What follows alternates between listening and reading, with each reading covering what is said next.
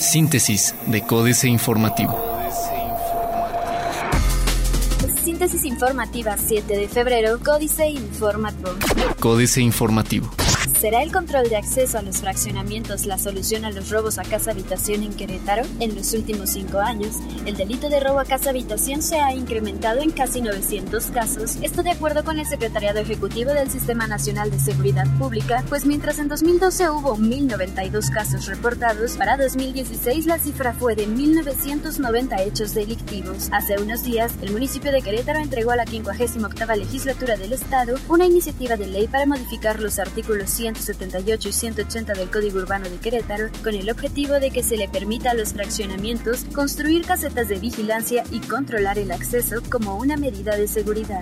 Registran comerciantes del centro histórico pérdidas económicas por manifestaciones de este 5 de febrero. Alfonso González Hurtado, presidente de la Asociación de Comerciantes Establecidos del Centro Histórico, aseguró que las manifestaciones que se llevaron a cabo en la capital queretana en el marco del centenario de la Constitución generaron pérdidas cuantiosas para todos el gremio. Explicó que las ventas bajaron al menos en un 70% de lo que regularmente se vende en domingo, uno de los días más importantes en ventas.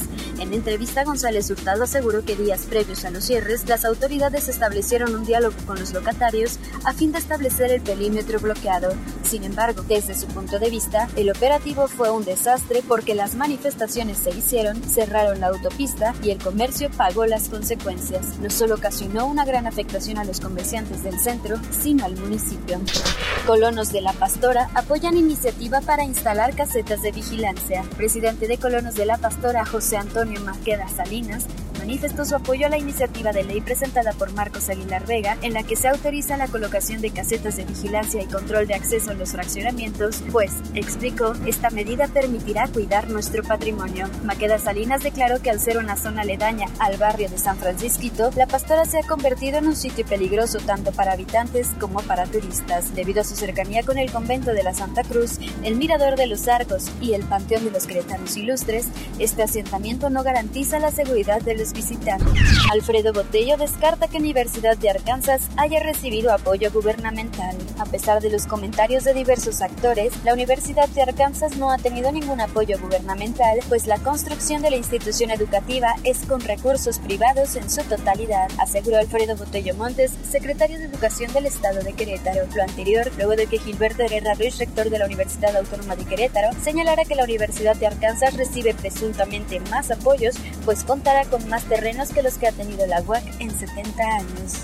El Universal reporta sector restaurantero contracciones en ingresos. Durante enero el sector restaurantero sufrió una ligera contracción en comparación con el mismo mes del año anterior, reconoció Sergio Salmón Franz, presidente de la Cámara Nacional de la Industria Restaurantera y Alimentos Condimentados, Canigat. Explicó que la percepción económica inhibe que la población salga a consumir en restaurantes al ser la primera medida que toman las familias para ahorrar recursos. Buscan regular 30.000 negocios. Dólar frena compra de equipo a bomberos. Bomberos de San Juan del Río aplazaron la compra de equipos de protección personal ante la variación del dólar que ocasionó el encarecimiento de los productos, aseguró el comandante de la corporación Rafael Zamorano. La institución requiere sustituir por lo menos 25 equipos personales que han cumplido su periodo de vida útil. En 2016, cada utilitario tenía un costo aproximado de 28 mil pesos, pero con la variación del dólar ahora están cerca de los 40 mil pesos, explicó. Diario de Querétaro. Fabricarán aquí avión militar. Participa la Universidad Aeronáutica de Querétaro, UNAC, en la fabricación y producción del primer avión mexicano de la Fuerza Aérea.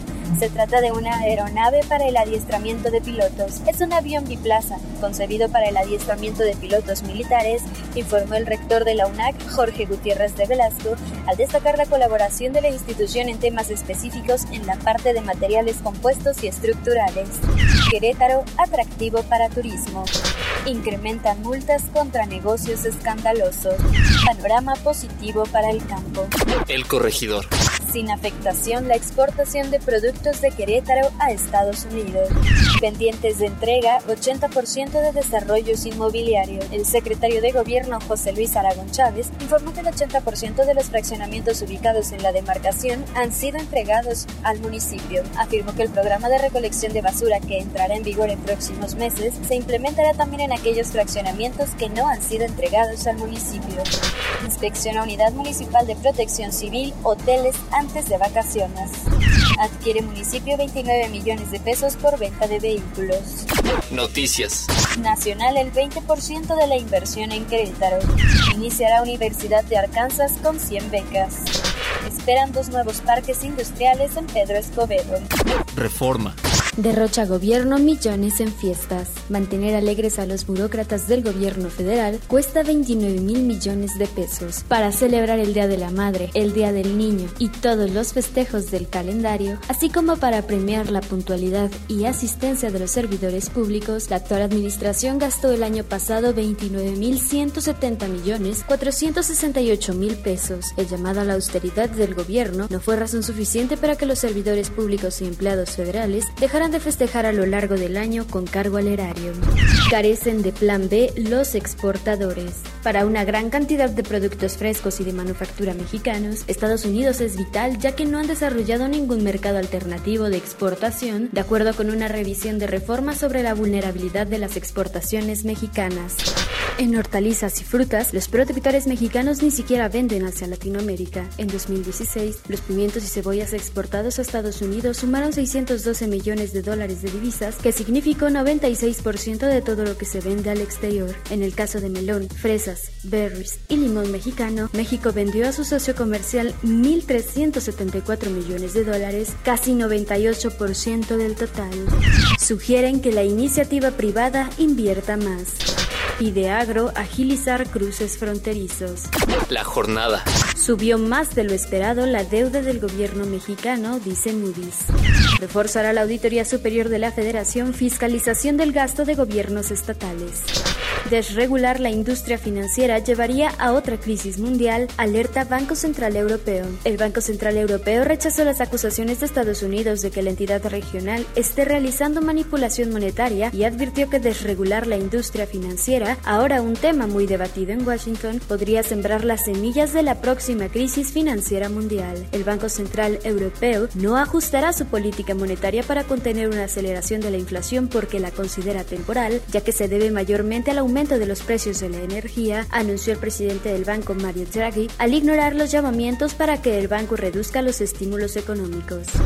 Santander, el banco más responsable socialmente, dice International Finance Magazine. Banco Santander informó este lunes que fue reconocido como el banco más responsable socialmente en México por segundo año consecutivo debido a su trabajo a favor de la niñez y su apoyo a la educación superior. El reconocimiento fue otorgado por la revista International Finance Magazine. La publicación hizo el reconocimiento a Banco Santander por su trabajo de responsabilidad social y destacó su labor en apoyo a niños en condición de pobreza a través de su fideicomiso comiso por los niños de México. Excelsior. Trump frena la llegada de 4.400 millones de dólares afectados nueve estados. La victoria de Donald Trump le ha costado a México inversiones por al menos 4.427 millones de dólares. Desde que el republicano ganó la Casa Blanca, compañías cancelaron o congelaron proyectos en México, afectando a San Luis Potosí, Baja California, Chihuahua, Tamaulipas, Durango, Quintana Roo, Coahuila, Jalisco y Nuevo León. Entre los casos más destacados está San Luis Potosí, donde Ford ya no construirá una planta de 1.600 millones de dólares. En Tamaulipas están paradas inversiones por 1.500 millones y en Baja California empresarios congelaron planes por mil millones de dólares. Joseph Stiglitz advierte que se perderá competitividad. Senado gasta 17 millones de pesos en viajes en nueve meses.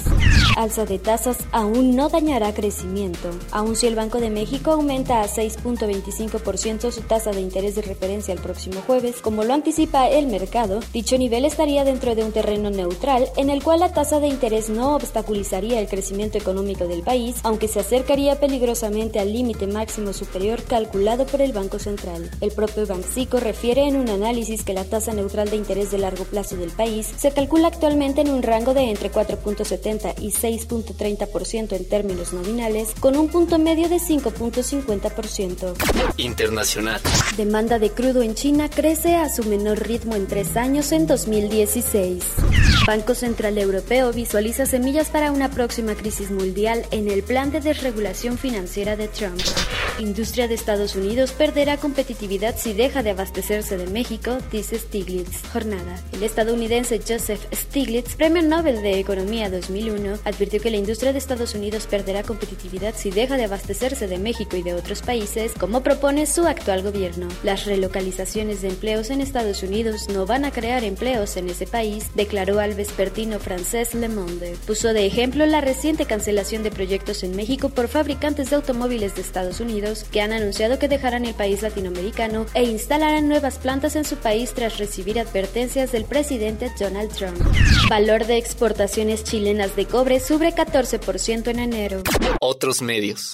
Conoce el auto mexicano que enloquece a los coleccionistas. Excelsior. Después de entusiasmar el mundo del motor con el Bull, el primer auto mexicano ultraligero de alta velocidad, los hermanos Guillermo e Iker Echeverría se enfocan en fabricarlo en una edición limitada que haga las delicias de coleccionistas y aficionados. La planta de Bull tiene la capacidad para producir 60 vehículos anuales, una cantidad que podrían duplicar con facilidad, indicó Guillermo, aunque él mismo gusta de señalar que un máximo de 100 automóviles fabricados sería el punto sano para la marca. El encaje de América Latina en el nuevo escenario digital mundial. ¿Por qué de ahora en más será peligroso hacer la seña V en una foto? Financieras.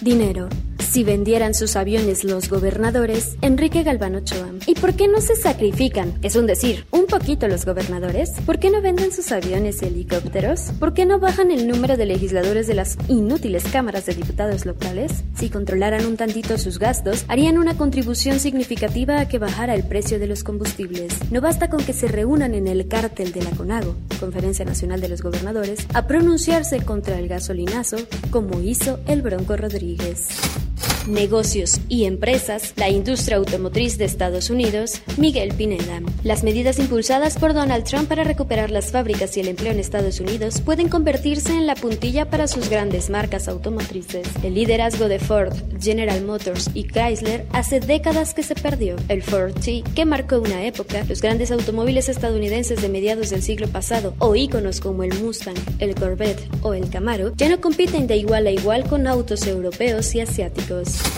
Capitanes. José Eduvigildo Carranza, el capitán de Grupo Pinza, participa hoy en la reunión anual de la Comisión Interamericana del Atún Tropical en California para hablar de sustentabilidad. Los atuneros mexicanos dan lecciones de cómo superar los embargos estadounidenses. Políticas. Panadero y pensador, jaque mate, Sergio Sarmiento. En México se suele despreciar a los empresarios. Nos han querido convencer que su único deseo y obsesión es enriquecerse a costa de los trabajadores. Cuando algún empresario tiene éxito, siempre surge voces que exigen que se le limite y se le castigue por el delito de prosperar. Por eso ha sido tan importante la figura de Lorenzo Servitje. El fundador de Grupo Bimbo es querido y respetado. A su éxito como empresario se añade un esfuerzo de vida por impulsar un sentido ético en la labor empresarial. Don Lorenzo ha sido uno de los más vehementes defensores de la doctrina social cristiana. Bellas de noche, Genaro Lozano. ¿Qué quiere decir ser una estrella? Ser una estrella es brillar cuando el sol se mete, sentencia Olga Briskin en una de las escenas finales del documental Bellas de Noche. La Berskin fue tal vez el sol en el universo de las vedettes del México de los años 70 y 80, la violinista que deslumbraba a quienes acudían a verla en su espectáculo de cabaret en el Continental, hotel cuya destrucción en el terremoto del 85 presagiaba el fin de una época, el de las exuberantes vedettes que inundaban las noches capitalinas, narradas por José Luis Martínez, editor de la revista para caballeros Su Otro Show. Madame Filón, Guadalupe Loaesa. El caso de Madame Filón puesto de cabeza las próximas elecciones presidenciales de Francia. Desde hace 15 días, su marido, Francois Fillon, ex primer ministro de Nicolas Sarkozy y ahora candidato de la derecha con más posibilidades de llegar como presidente de la República, se ha enfrentado a una campaña de absoluto desprestigio después de la publicación del Canard en Chanel, 25 de enero de 2017, que revelara que durante años Penélope Catherine Cartlet de Fillon cobraba un salario de asistente parlamentaria, incluso una vez que su marido abandonara la Asamblea Nacional. Síntesis de Códice Informativo.